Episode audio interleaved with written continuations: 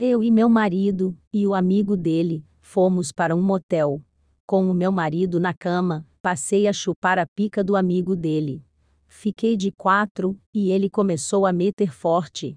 Foi quando senti algo querendo entrar no meu cozinho. Meu marido me segurou firme e disse: Relaxa, ele vai por a rola grossa no seu rabo e quero ver ele gozar dentro de você. Fiquei com muito tesão e comecei a chupar o pau do meu marido. Nisso a pica dura entrou. Que delícia! Gozei pelo cu e pela buceta, muitas vezes.